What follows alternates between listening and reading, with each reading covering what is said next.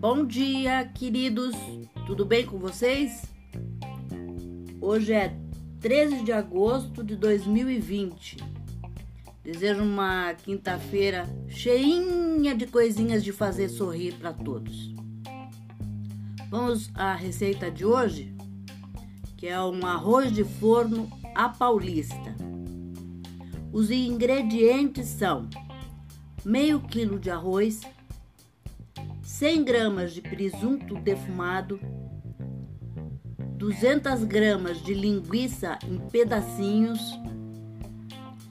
3 colheres de sopa de queijo ralado, uma lata de ervilhas, dois ovos cozidos, azeitonas sem caroço, cebola, alho, salsa e tomates. O modo de fazer: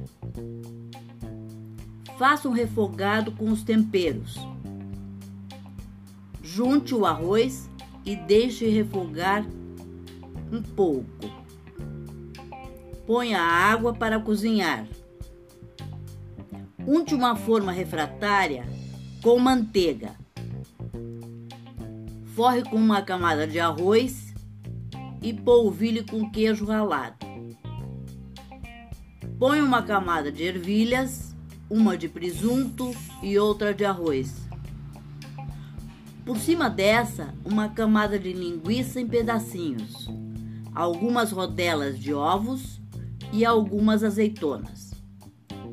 Cubra com arroz e pincele com uma gema de ovo misturando com pouco é, essa gema de ovo misturada com um pouco de leite e manteiga para dar um brilho, sabe?